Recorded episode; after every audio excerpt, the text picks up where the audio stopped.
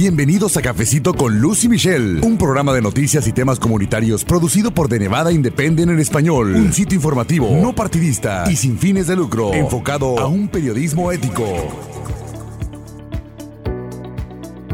Saludos amigos, muchas gracias por estar escuchando Cafecito con Luz y Michelle, el podcast en español de The Nevada Independent y nos da mucho gusto que siga acompañándonos. Ya llevamos un poco más de tres años informándole a usted a través de este medio, así que muchas gracias. Yo soy Luz Gray, editora con The Nevada Independent en español y desde el norte de Nevada me acompaña mi colega Michelle Rindels. Ella es la otra voz de este cafecito informativo. Michelle, ¿qué tal? Muy bien, Luz, ¿y tú? Bueno, pues seguimos seguimos trabajando, tenemos mucha información, desde luego son días con muchas noticias, Michelle, y queremos asegurarnos de estarle presentando a la comunidad toda esta información que se va generando en nuestro idioma. Queremos que usted tenga al alcance de su mano esta información y también comparta con otras personas todo lo que hacemos para usted en The Nevada Independent en español, en nuestro sitio de internet y bueno, también en nuestras diferentes plataformas y también gracias a quienes nos dejan comentarios en las redes sociales. Y bueno, Michelle, vamos a estar platicando acerca de la marihuana en Nevada y de las noticias más recientes porque se dio a conocer, así lo informamos, que personas pues ya van a poder solicitar remoción de condenas por delitos menores de posesión de marihuana. Pero antes de entrar en esos detalles y de explicarle a las personas que nos escuchan qué significa este anuncio, ¿qué te parece si hacemos así como un recuento, Michelle, o una explicación de por qué es tan importante este tema de la marihuana aquí en el estado de Nevada? Tiene muchos ángulos y tú cubres con mucha frecuencia. Sí, Luz, por muchos años, muchas décadas, la marihuana fue ilegal y el gobierno federal en particular estaba luchando contra la importación de, marihuana a los Estados Unidos, estaba arrestando personas que estaban usando marihuana y comprándolo y vendiéndolo y las penalidades para ese crimen fue muy duro y las prisiones eh, estaban llenas de personas que tenían condenas de posesión de drogas y vendiendo drogas, aunque no tenían un historial violenta, pero tenían eso en sus récords. En 2000 y, y, los años que, que, fueron más recientes, especialmente en Nevada, esas actitudes empezaron a cambiar hacia marihuana. Muchas personas estaban usándolo como medicina y gradualmente varios estados estaban legalizándolo, habiendo arrestando personas por poseer marihuana. En 2017, el uso recreativo de marihuana fue legalizado en Nevada. Y el problema fue que habían muchas personas que en el pasado uh, tenían un arresto estaban en la cárcel por un crimen relacionado con la marihuana. Y para muchos dijeron que es injusto, especialmente porque esas penalidades tienen una tendencia de afectar más a las personas de color y más de ellos están encarcelados para esos crímenes que la gente anglosajona. Y por eso mucha gente estaban empujando que habían cambios um, y una oportunidad para limpiar a los récords de, de, las personas a que tenían eso en, en su historial. Porque hay, hay personas que están ganando millones de dólares en la industria de marihuana y es injusto cuando hay personas que quizás ya están en, en, la cárcel por marihuana, por algo que ya está legal. Y bueno, Michelle, entonces en medio de todo este recuento para que nuestra comunidad tenga ahora sí que una mejor idea de dónde viene todo esto, se da entonces esta noticia que informamos de que personas van a poder entonces solicitar remoción de condenas por delitos menores de posesión de marihuana. Fueron funcionarios estatales quienes anunciaron esto, este perdón formal para más de 15 mil condenas por delitos menores de posesión de marihuana durante las tres décadas previas a que se legalizara su uso recreativo aquí en el estado de Plata, como tú ya mencionaste, aunque también se dice que falta mucho por hacer para que las personas limpien su historial completamente, porque es un proceso, según lo que tú nos reportas, bastante tedioso, bastante largo, papeleos por acá, o sea, es un trámite muy largo y difícil, ¿no? Entonces este anuncio se hizo recientemente y fue la Junta de Comisionados de Indultos de Nevada que preside el gobernador Steve Sisolak que votó por unanimidad para aprobar una resolución perdonando el delito que ha sido despenalizado. Sí, Luz, esta acción de hacer ese perdón a todos los miles de personas que tiene eso en su historial fue mayormente una cosa simbólica, un mensaje del Estado que eso ya no es un crimen y quizás la gente que estaban en la cárcel por ese crimen fue injusto, fue las consecuencias fueron severos y quizás eso fue un error en, parte del Estado. Pero para realmente experimentar los beneficios de ese perdón. A la gente necesita tomar acción, porque un crimen como eso en su historial puede prevenir una persona de tener vivienda cuando están aplicando a un departamento. A veces tienen que decir si tienen un, historial criminal y ah, si una persona está diciendo la verdad, tienen eso en su, historial. Entonces, a veces es, un problema cuando está aplicando para una licencia ocupacional, como para enfermería o cualquier cosa. Entonces, eso puede ser un obstáculo para las personas. Para los inmigrantes, si tienen tres condenas como así, puede ser causa por una deportación automática. Y por eso una condena como así tiene consecuencias cuando está en su historial. Sí, de hecho también esa parte que tú mencionas en, el caso de la comunidad inmigrante, los abogados precisamente de inmigración siempre hacen énfasis, Michelle, en que cuando están en medio de estos trámites ante las autoridades de inmigración, pues es en una de las cosas que más se fijan si hay antecedentes penales o si tienen trámites pendientes con las autoridades, así que esta sería una razón entonces que podría ser también un impedimento si es que esto está en los récords de las personas en este caso que estén en medio de estos trámites ante las oficinas de inmigración o en general para cualquier inmigrante también, como ya hemos mencionado, pues esto si está en su récord o en su su historial puede ser un impedimento para proceder con su legalización aquí en el país.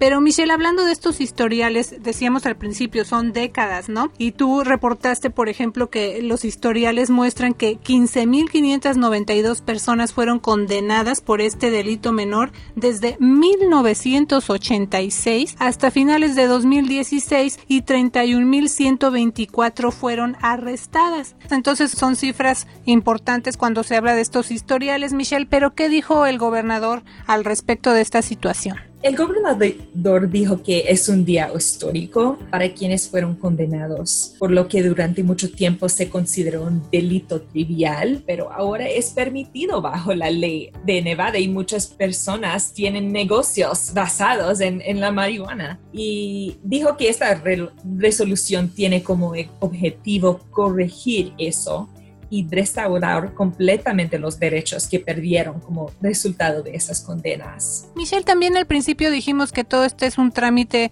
largo y bueno, lleva una serie de pasos. ¿Nos quieres hablar un poco de esto y también de los costos? O sea, de qué va a necesitar hacer la persona que ahorita a lo mejor está escuchando y diga, ese es mi caso, yo necesito también que se limpie mi récord, ¿no? Como ustedes lo están anunciando. Así que, ¿cuáles son algunos de estos pasos que se tienen que seguir y los costos también? Sí, Luz, después de ese perdón, toda la gente con eso en su récord son perdonados, pero ya aparece en su historial y ya está allá. Entonces, para limpiarlo de su historial, necesita hacer ah, o tomar algunas acciones. Primero, necesitan aplicar a ese panel de indultos, a someter la evidencia de su, su condena y los miembros de ese panel van a firmar un documento para proveer que usted es perdonado. Después de eso, es importante sellar sus récords ah, para que eso no aparece en su revisión de antecedentes penales. Entonces, para hacer eso, necesita aplicar, a veces necesitan un, día en, en la corte es un proceso, tiene que llenar formularios, tiene que tener una copia de su historial criminal y es, un proceso bien largo. A veces la gente contrata un abogado para hacer eso. Las autoridades en Nevada están tratando de hacer eso ah, más fácilmente, quieren hacer ese proceso más simple, porque sí, a veces necesitan gastar dinero para contratar un abogado para entender ese proceso. Entonces, creo que vamos a ver cambios en ese proceso para simplificarlo y hacen que la gente pueda hacerlo gratis para sus mismos y no necesitan contratar un abogado. Sí, pues que tengan esa asesoría también, porque hablando de costos, por ejemplo, reportaste, quienes deseen obtener esta documentación formal de que han sido indultados deben conseguir en la corte una copia de su sentencia o de sus antecedentes penales, una solicitud que deben enviar por correo junto con un cheque o giro postal de 27 dólares. Y bueno, a los solicitantes se les dice que este proceso aproximadamente dura 45 días. Así que sí, es un proceso largo pero también como tú mencionas, se está considerando que se simplifique para que estas personas que lo necesiten puedan tener esta ayuda y también ya se empiece a limpiar su récord y se sellen sus antecedentes también, ¿no? Sí, Luz, el gobernador llamó a los abogados que apoyan esa acción para ayudar a la gente que tienen eso en su historial y ya están experimentando las consecuencias de esa condena, porque hay quizás 15 mil personas en el estado de Nevada que necesitan esa ayuda para sellar sus récords. Entonces también hay que tomar en cuenta que no todas las personas están desde luego familiarizadas con el sistema legal que de por sí es complicado, aparte están los costos y bueno, es un anuncio nuevo, una noticia también nueva que se da, entonces todavía, como decimos al principio de este reporte, queda mucho trabajo por hacer, Michelle. Sí, Luz, um, y a veces los abogados tienen talleres o eventos en que las personas pueden buscar ayuda gratuita de abogados que están, voluntarios. Entonces, ah, espero que vamos a ver esas oportunidades para que la gente pueda aprovechar esta acción. Muy interesante, Michelle, tu reporte. Y bueno, pues te agradezco una vez más que nos hagas el favor de acompañar con tu voz aquí en Cafecito con Luz y Michelle desde el norte de Nevada. Muchas gracias. Muchas gracias, Luz. Y bueno, como también les comentamos al principio de Cafecito con Lucy Michelle, hay otro tema también de actualidad que ha generado muchas preguntas, sobre todo pues para las personas que quieren participar, que han participado o incluso para personas que pues quieren tener más información y nos estamos refiriendo a estas manifestaciones, protestas que ha habido recientemente. Hay que saber cuáles son nuestros derechos si queremos participar y ya tengo en la línea telefónica a mi compañera Jazmín Orozco Rodríguez. Ella, de hecho, ya preparó un reporte bastante extenso con muchos detalles acerca de este tema de las manifestaciones y las protestas. Y bueno, pues le quiero dar las gracias y la bienvenida también aquí a Cafecito con Lucy Michelle. Jazmín, ¿cómo estás? Muy bien, Luz, muchas gracias. Tú escribiste a detalle temas, por ejemplo, como los derechos de los manifestantes bajo la primera enmienda de la Constitución de los Estados Unidos, el derecho a reunirse y protestar, qué significa cuando las autoridades policíacas emiten una orden de dispersión en estas manifestaciones. Vamos a hablar también de aviso adecuado, de acuerdo a lo que recomienda la Unión Americana de Libertades Civiles. ¿Qué hacer, por ejemplo, si un manifestante es detenido? Vamos a hablar también del papel que juegan los teléfonos celulares y bueno, otros casos y también sobre todo qué se puede hacer en caso de que alguien sea detenido y mientras está participando en una manifestación o en estas protestas. Así que, Jasmine, pues vamos a entrar en detalles que nos tienes preparado. Sí, claro.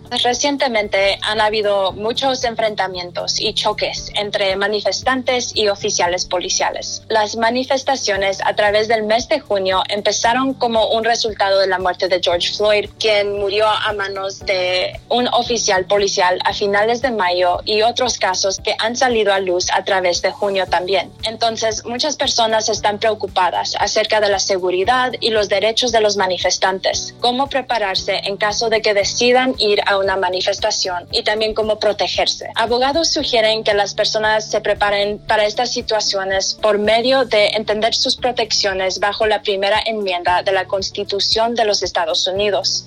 entonces, la, la Unión Americana de Libertades Civiles o la ACLU tiene una lista de protecciones y derechos de los manifestantes que pueden ver en línea y al principio de junio hubo un seminario virtual por parte de la Asociación de Abogados Latinos de Las Vegas, donde participaron cuatro panelistas. Y para empezar, la primera enmienda proporciona el derecho a reunirse pacíficamente y esta protección está más fuerte en áreas públicas como en las calles, aceras, plazas, enfrente de los edificios federales y los parques públicos. Y para las manifestaciones que son más chicas en números de personas, no se necesita permisos, pero las manifestaciones más grandes necesitan un permiso por parte del cuerpo del gobierno local o de la ciudad para que se puedan cerrar las calles, para que así se pueda mover la manifestación más libremente y sin bloquear las calles y el tráfico vehicular. Otra preocupación que han tenido manifestantes y miembros de la comunidad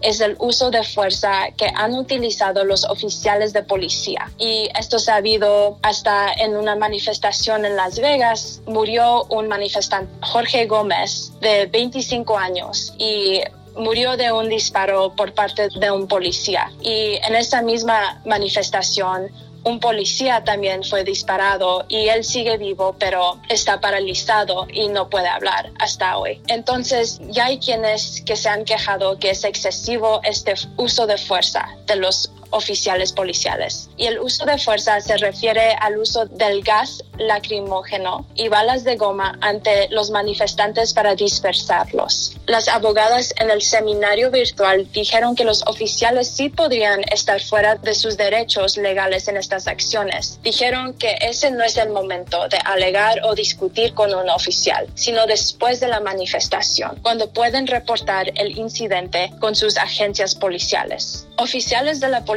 deben anunciar el uso de estas armas no letales a los manifestantes y eso es la notificación adecuada. Y debe ser un anuncio que todos pueden oír y entender y lo tienen que dar a conocer con suficiente tiempo para que los manifestantes puedan prepararse o irse del área. En el caso de que un manifestante sea detenido por un oficial, los abogados recomendaron no discutir con el oficial porque se le puede dar un cargo de oponerse a la detención o hasta un cargo por asaltar a un oficial. Y eso puede ser hasta de si le agarran las manos y quita sus manos del oficial, eso puede ser un cargo de, de asaltarlo.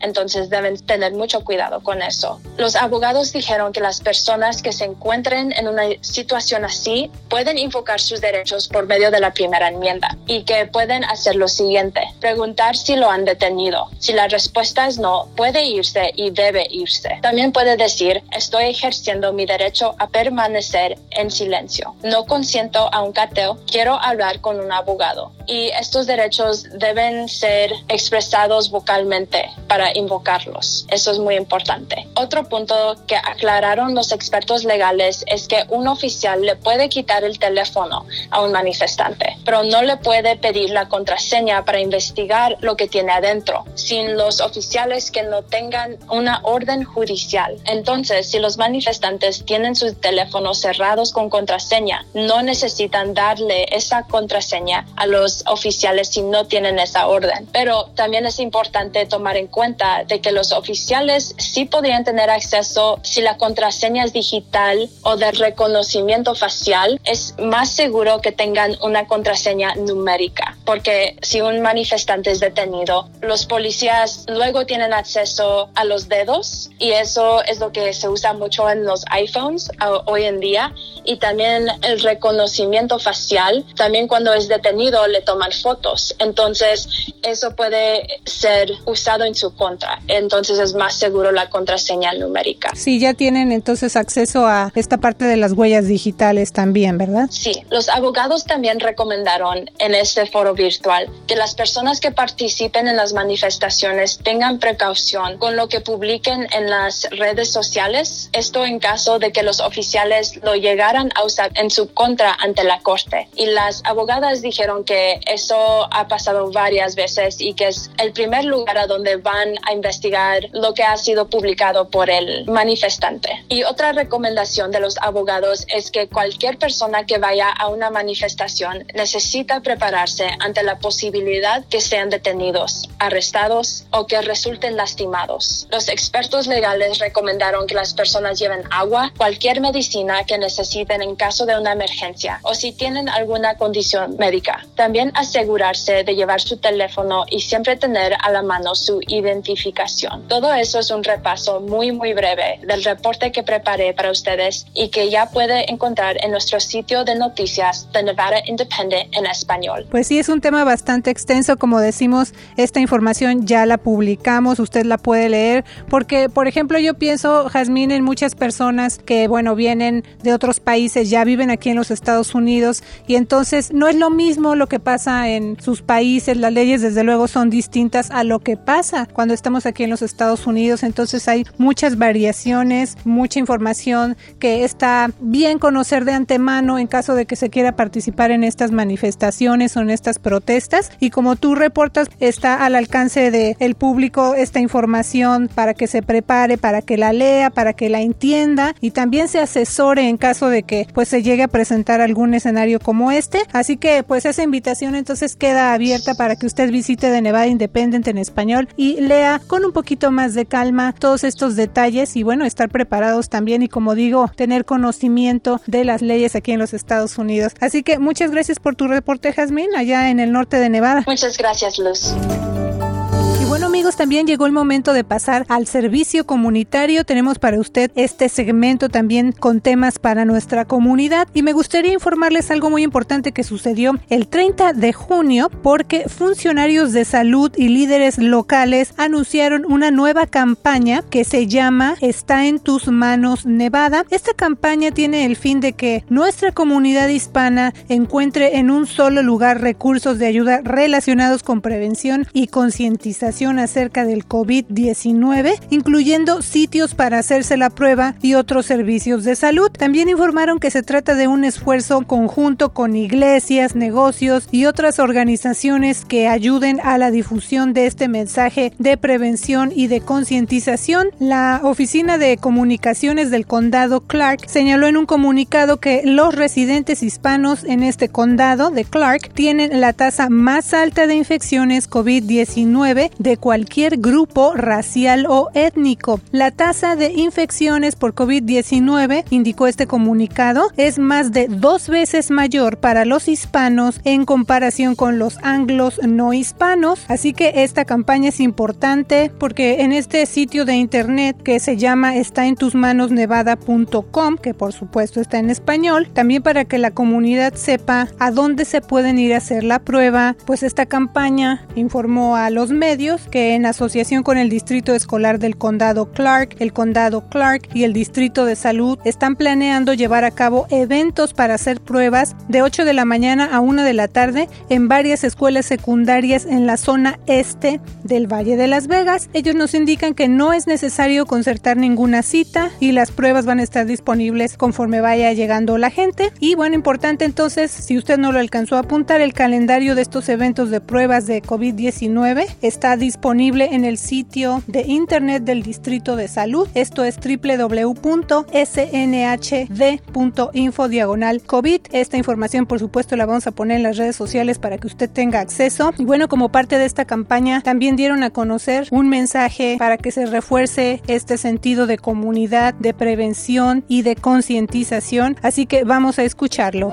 Dos y dos son cuatro, cuatro y dos son seis, seis y dos son ocho. El coronavirus no es un juego, es real y mata, mata. Muchos hemos seguido las recomendaciones sanitarias y mantenido el distanciamiento social, pero lo cierto es que las cifras de contagio en la comunidad hispana es la más alta y sigue creciendo. No busquemos culpables, por el contrario, es tiempo de comprender que tú tienes el poder de cambiar esta situación, ese poder que te impulsa cada día a luchar por los que más quieres. Recuerda, al protegerte, los proteges a ellos. No bajes la guardia, que el virus sigue entre nosotros. No puedes verlo, pero cuidándote, puedes detenerlo. La solución está en tus manos. Muchísimas gracias por escuchar Cafecito con Luz y Michelle, su programa de noticias y temas comunitarios. Mi nombre es Luz Gray, con The Nevada Independent en español, nuestro estado, nuestras noticias, nuestra voz. Gracias por habernos acompañado a una emisión más de Cafecito con Luz y Michelle. Un programa de noticias y temas comunitarios producido por The Nevada Independent en español. Un sitio informativo, no partidista y sin fines de lucro, enfocado a un periodismo ético. The Nevada Independent en español, nuestro estado, nuestras noticias, nuestra, voz.